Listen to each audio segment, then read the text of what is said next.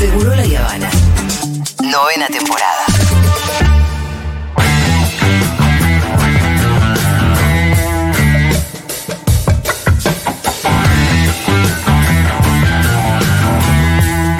Quique Viale ya está en el piso. Eh, vamos a hablar un poquito, obviamente, de la situación en Rosario y, bueno, toda la zona. En realidad, cuando decimos Rosario, saben a qué nos referimos, porque pues hay gente de localidades cerca que dicen, acá también estamos bajo el Sí, es cierto. Bueno, Quique, no importa repetir una y otra vez. eh, me parece que tenemos que seguir reportándolo porque Totalmente. Mira, eh, ¿cómo andan? ¿Bien? Espero Bien, que estén muy ¿cómo bien. Yo estoy muy Lindo bien. tenerte de vuelta. Bueno, sí, por suerte estamos acá en el piso.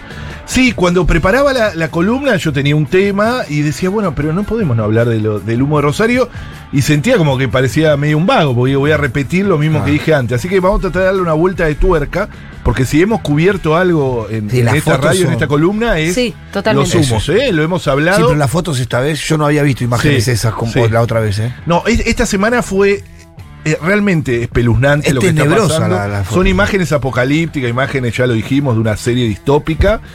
Pero eso lo está viviendo mucha gente.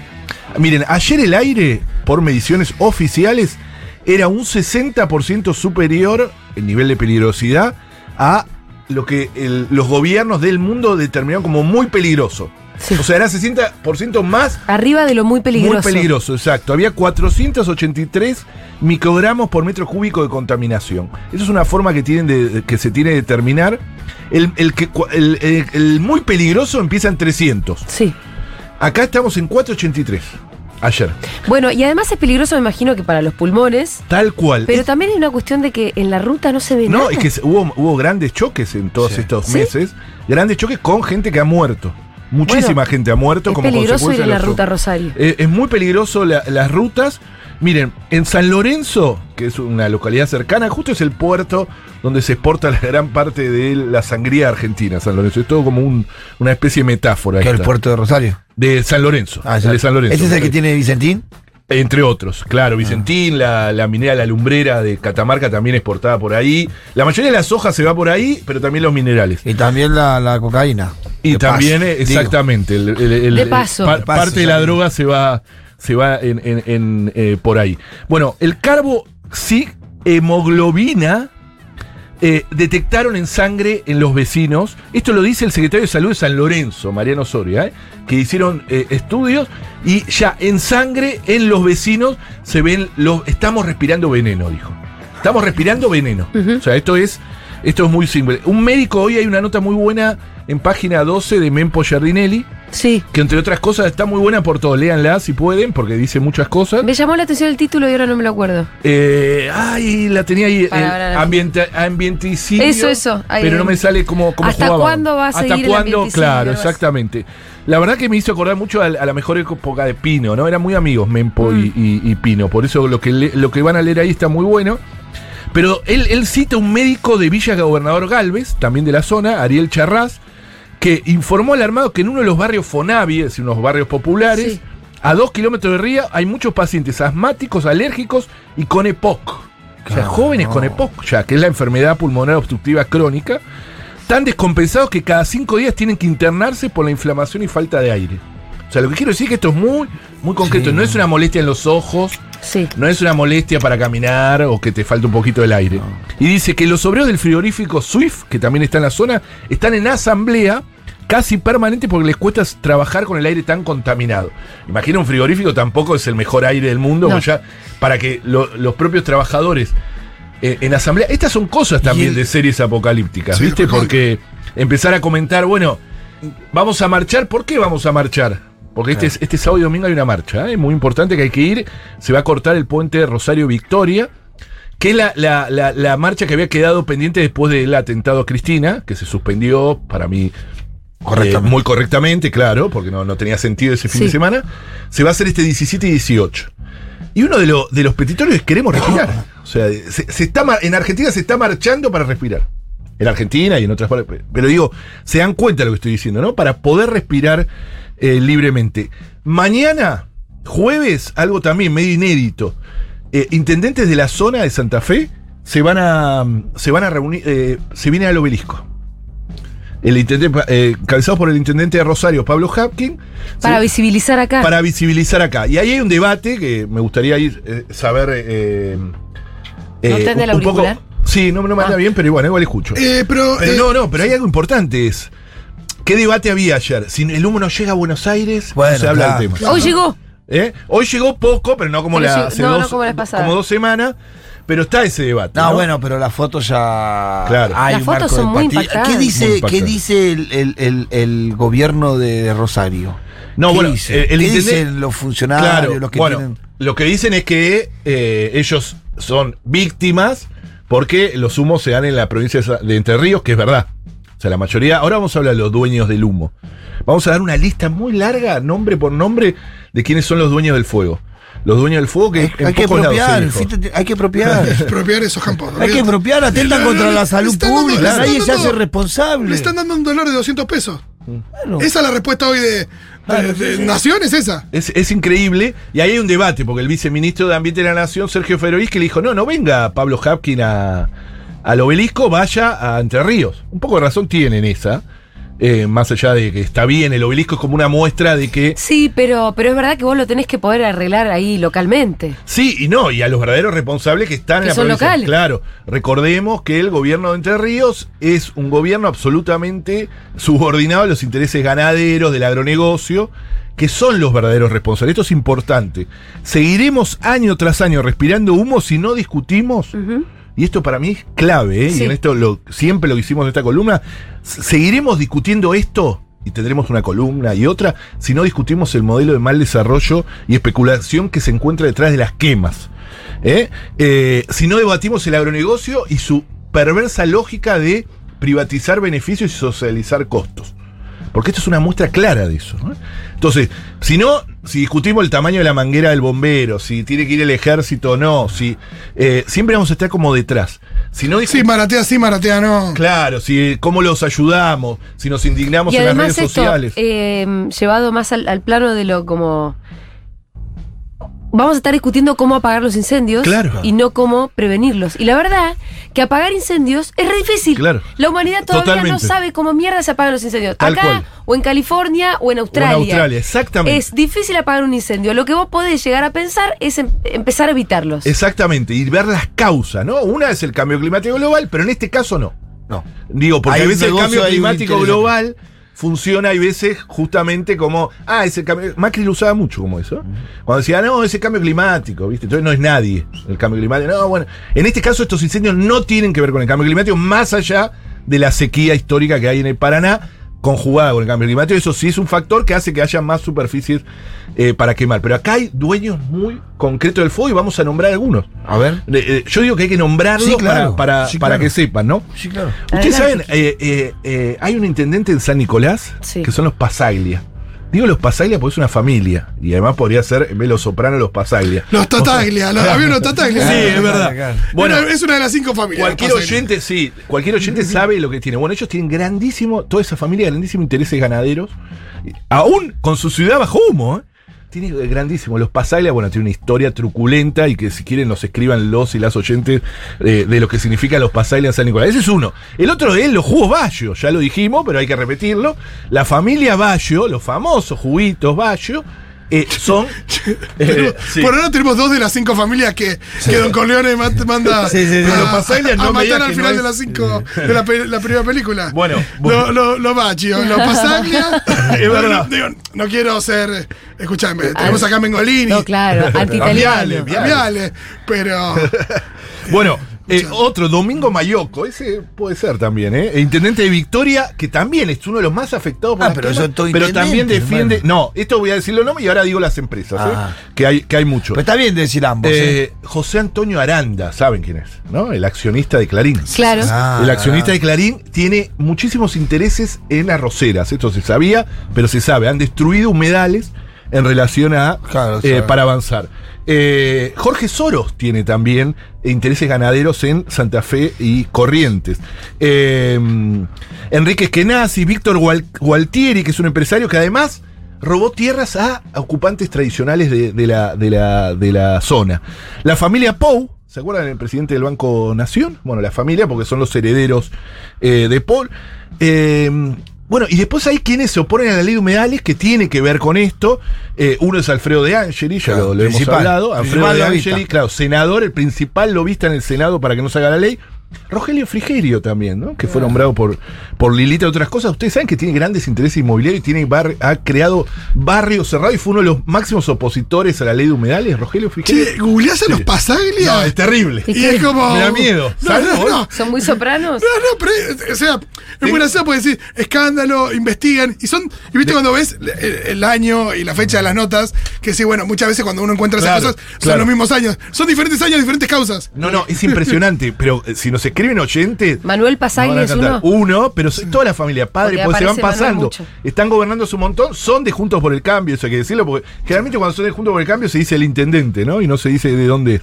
Eh, bueno, la, la- no, la, la- historia de los Pasaglia es impresionante, San Nicolás, porque es de, de familia. Pero hay mucho más. Juan Chiumento es un periodista de la capital que es uno de los que mejor está investigando. Si ustedes quieren saber qué hay detrás de las quemas, Sí. eh, eh, sigan a Juan Chim- Chumiento, Chiumiento, perdón, eh, del diario La Capital, que empezó a hacer pedidos de informes y empezó a conseguir. Y consiguió algunos nombres que están, Enzo Federico Viñales, que son todos propietarios de los campos donde se están quemando. O sea, la relación que tienen los tostos que vos decís son, hasta ahora que son propietarios de los campos que se queman. Propietarios, sí, todos ganaderos que siempre estuvieron detrás de, de- de estas quemas. Raúl Álvaro Morís, Rachiski, Esteban Ricardo Morís y Rachiski, Julio Marcelo Lurachi, Ma- Amelia Marta Marinotto y José María Vicenti. Yo quiero nombrarlo, yo sé que ¿Vicentín es medio dijiste? aburrido. No, Vicentín no. Ah. Ah, Vicentí. No, Ah. pero no es Vicentín. Eh, yo quiero nombrarlos no porque eh, sé que suena medio aburrido, hay veces en, en la radio nombrar así, eh, pero es importante que sepamos que hay gente del, ot- del otro lado que es de carne y hueso y que eh, tiene intereses muy, Sí, muy concretos. ahora, pero ¿qué, ¿qué vínculo podés vos establecer con los incendios y toda esta lista de gente? O sea, por un lado entiendo que Sí, son dueños de los sí. campos. Y después, ¿qué responsabilidad le das a, no sé, a quién más que estuviste nombrando? No, yo la responsabilidad que hay es esta. Los campos se queman Sí. para renovar las pasturas. Siempre en los mismos lugares, a Siempre la en los misma mismos altura lugares, del la año. misma altura del año para renovar Como la es pastura sistemático. y Sí. ampliar la frontera pecuaria sobre Claro. las islas del Delta Lo que, lo que contestan, Sí, por lo que yo vi sí, en, el- en sí. un documental que hace poco, como Sí, los dueños llegan y dicen, pero se están quemando mi, nuestros campos. claro. Como, ¿qué pensás que yo lo estoy incendiando? No, bueno, no, pero sí, sí, Sí, claro. Bueno, No, no, claro, sí. pero es importante que digamos Es por que en realidad era una práctica ancestral, esto es importante también decirlo. Bueno, cuando habló Para el- renovar la, la, la pastura, que es quemar, y eso renueva la pastura y permite que haya ganado en una zona determinada. Sí. El que Eso lo que explicó era- muy bien fue el intendente Sí. de Rosario cuando Sí. di explicó que el puente, lo mismo que dijiste que cuando Sí. construyeron el puente, que aumentó la cantidad de cual. ganado, entonces ahí lo que eran que quema, de, Exacto, ca- quema de exacto. pastizales muy chiquita Muy y se convirtieron en grandes quemas por la cantidad de ganado que cruzaron a las islas. Eso, Pitu, es clave, es la escala, ¿no? Y, y- Claro. y la, la magnitud de lo que significa ahora. Explica cómo cambió la magnitud de los. Exactamente. Pero que, era- cosa- que ahí, está el, ahí está el conflicto, me parece, porque no deja de ser una, una, una actividad tradicional que se hacía en la zona. Exacto. Claro. A muy pequeña escala ahora se hace de forma masiva transformando todo el ecosistema, ¿no? Y ampliando la frontera. El agronegocio es eso, el agronegocio ha ampliado su frontera. Recordemos que desde la soja transgénica perdimos 20 millones de hectáreas eh, de bosque nativo, porque se amplió la frontera. Y en este caso también, muchos de los, expulsa- los ganaderos son expulsados por la soja del territorio Claro. o del continente a las islas, lugares que eran marginales y, y que ahora hay. Y esa práctica se la considera, bueno, como aceptada. eh, y ese es el problema que tiene Pablo Hapkin, yo lo conozco, es, es un buen tipo, Y- pero el problema es que él está en un partido eh, que defiende estos intereses. ¿Y dónde los defiende? En el Mm. Congreso Nacional, y eso es lo que quería hablar.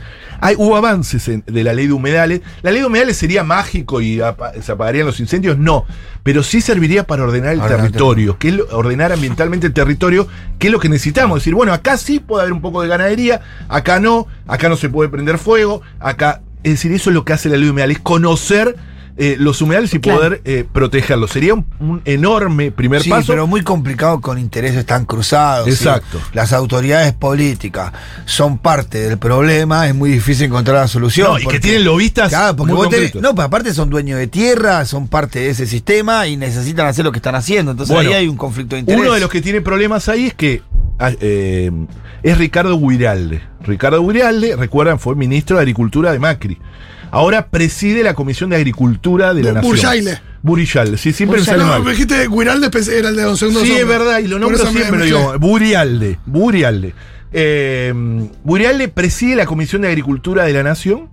Eh, y, y por qué es importante ahora? Porque lo que se está intentando, recuerden, la ley de humedales tuvo tres giros, o sea, va a tres comisiones a estudiarse. La de ambiente, que está Leo Grosso, que está todo bien porque es el que está impulsando el proyecto de las organizaciones sociales, de más de 260 organizaciones. Eh, presupuesto, que está Heller, que está de acuerdo en tratar la ley, pero necesitamos también el, el asentimiento de Burialde. Eh. Bur- Burialde. ¿Cómo es? No sé. ¿Qué palabra te complicaba el otro día? Burjaile. Burialde. Bush- No, dijiste vuelta mal. bueno, perdón. No me sale. Ya ¿eh? sabemos. en Sí, Bueno. el forro es. Bueno, necesi- desagradable tipo. necesitamos que dé el asentimiento. Venía al CUI. es verdad. En el cuino me enseñan esto. Eh, pero eh, tengo que hacer. eh, tener- necesitamos la. eh, esa, esa plenario de comisiones para que salga el despacho. El viernes pasado, Leo Grosso eh, se fue a Rosario y hizo sesionar a la comisión. Eso estuvo muy bueno. Una buena movida imitando a Pino, que Pino lo había hecho cuando fue el derrame de cianuro de San Juan. La- a los que saben. Exacto, constituyendo la comisión en el lugar del quilombo. Y la constituyó en Rosario y estuvo buenísimo porque eh, por lo menos eh, pudo levantar. Qué poca Las- bola le dimos a Pino. Sí, Perdón. lo sí, sí, que hay que, hay, que, hay que retomarlo, Pina, hay que retomarlo. Así Sobre que, todo en las cuestiones estas de Pino, sí, estas cosas. sí. Sé que no queda mucho tiempo. No sé, ¿cómo ah, estamos? ¿cómo venimos? Estamos bien, estamos bien. ¿vamos a seguir Dale, un dale, ratito? ¿No vino nadie? dale, dale, dale. Hay alguien que todavía no llegó. Estamos esperando. O sea, Luis Moreno Campo todavía no llegó. ¿Ya se sacó las pantuflas? Ah, está en Córdoba y Callao. Bueno. Apa. No, me parece que voy a tener que estirar. Nos llegan imágenes, nos llegan imágenes de San Nicolás. Sí. Pasaglia, te odio, soy de San Nicolás.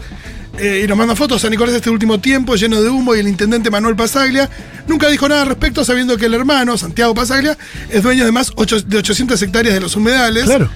Eh, Y acá también dice que en un momento, no sé por qué, le, le- hay nada, un montón de historias de los Pasaglia. No, que no, privatizar el cementerio, Sí, sí, sí. un montón de cosas. Eh, Ah, estaban en todos No, los no, están en chanchullos. todo, en todo, sí, y que todo. antes estaban con Scioli, hay que decirlo también. Ah, sí, sí, sí. No, se fueron pasando según, según el momento. Bueno, Ah. necesitamos ese plenario. La semana que viene puede haber eh, grandes novedades Y con la ley de humedales. Se necesita ese plenario y se necesita mayor conciencia a la hora de meter el sobrecito en lo que se llama urna. Totalmente, Más conciencia de a quién votamos, porque después pasan estas cosas. totalmente. Bueno, tengo otra noticia. A ver. Sé que ayer estuvieron tratando Tenés todo el tiempo del mundo. Sí, voy a estirar. bueno, Lleva nombrados más de 50 familiares en el gobierno, Manuel Pasaglia. podríamos hacer un Me especial encanta de porque Pasaglia, ¿cuál, cuál será la planta de San Nicolás? Tiene 50, 50 familiares. Tiene, tiene, tiene 35 de planta permanente y los demás contratados. Son todos pasajes. No, pero igual eh, eh, es gracioso porque esta columna está sacando muchas series, ¿eh? No, eh, y pero- podremos sacar los Pasaglia. No, hay, un Twin Peaks con los Pasaglia, ¿eh? Allanamiento en la mansión Pasaglia, mansión. Ah, allanamiento en, la, en la municipalidad. No, no, los Pasaglia Eh, son. Manden los oyentes, manden Sí, historias. No, que privatizaron el cementerio. historia de los Pasaglia. No le da 1140 ni 66 vergüenza, ¿no? 000. A mí me allanaron en mi casa una vez, hace dos veces me allanaron en mi casa. Opa. Una re vergüenza, una Sí, re ¿en calzones te agarraron En el medio de la villa, pe- amarroqué Porque siempre es a la madrugada. Viste, y estos tipos los allanan ni vergüenza, no tienen. No, no. Y bueno, hay, hay un capítulo muy famoso de Los Sopranos cuando lo allanan y él maneja toda la situación. Ah, sí. Sí, sí, sí, sí, la mejor serie de la historia. Eh, pero los Pasaglia lo va a superar esta. a- a- a- pero bueno, ¿A qué dijiste que se dedicaban estos buenos muchachos? y de todo un poco. A la cosa no, no. de los De se poco. A la cosa nuestra era más Y de todo un poco. Me encanta allanamientos en los campos, allanamientos en la mansión, allanamientos en la municipalidad. No, además fueron pasando. Primero fue el padre, después los hijos, esa historia. Cuando llegás, él te dice, tú nunca me llamaste padre. Pero esa es la cantidad de denuncias. Denuncia del intendente de San Nicolás por intentar expropiar terrenos ilegalmente. No, es impresionante. Y, y- y tienen todo dominado, la justicia federal, la justicia local, eso. Vienes aquí al cumpleaños de mi hija Acá Y me falta estoy- ese respeto. Lo estoy viendo en Instagram. y ni me salud. No, es terrible, es terrible. Bueno, no, los Pasaglia podemos hacer algún día un capítulo especial. Sí, sé que ayer trataron el tema del lago escondido. Sí. Por Sí. eso no lo iba a tocar hoy. Es una causa que nosotros seguimos hace mucho tiempo. Pero que- hoy hay novedades por que eso, nos tenés que Por contar. eso hay una bomba. Pero recordemos un poco, Lago Escondido, Joe Lewis, magnate inglés, a los 15 días de su Lago secuestrado. Sí, Lago secuestrado, 15 días de su presidencia, Macri se fue a veranear ahí, 15 Sí. días, ella estaba Sí. cansado, se fue a veranear ahí. Eh, bueno, fallo de la justicia, ya lo dijeron, pero recordemos porque el público se renueva. Sí, de la cámara, ¿no? de la Cámara, después de más de 18 años de juicio. Sí. 18. Esto empezó en el 2005, eh, 2005 por Magdalena Odarda eh, y Darío Rodríguez Duch. Magdalena Odarda, recuerden, fue senadora. Fue Y había un fallo de primera instancia como de hace años también. Hace años, más de 10 años tiene fallo. de 2013, primera. ¿no? Claro, sí, sí, sí. No, no, la justicia está totalmente ratificado. Bueno, ahora voy- hay un nuevo fallo porque era la interpretación de la sentencia. O sea, vamos, lo van corriendo el arco. Eso es lo que Recordemos que es para acceder a este lago secuestrado por un Claro, los lagos, según nuestro código civil, son de uso, son un bien y de uso público. Lo tiene secuestrado, compró toda la tierra alrededor y no deja acceder a nadie, ¿no? Hubo imágenes de programas de televisión tratando de acceder que necesitas tres días, por el único camino que hay, necesitas tres días a caballo, acampando dos noches, para algo que podrías hacer en, en horas, caminando desde la ruta, la ruta pública. Bueno, él no quiere eso. eh, y eh, recuerden, Joel Lewis es una de las fortunas más grandes del mundo. Del mundo, muy poderosa. Dueño de equipo de fútbol, de, de, eh, eh, relacionado con Edenor, eh, entre otras cosas. eh, y con Edesur. Eh, es una empresa eh, muy grande y maneja toda esa zona. Fallo de la justicia, bueno, listo. Ayer, fallo de la justicia. Ayer festejaron acá, me imagino, estarán- Sí. estaban contentos. Yo le hice sí. una pregunta a Urien.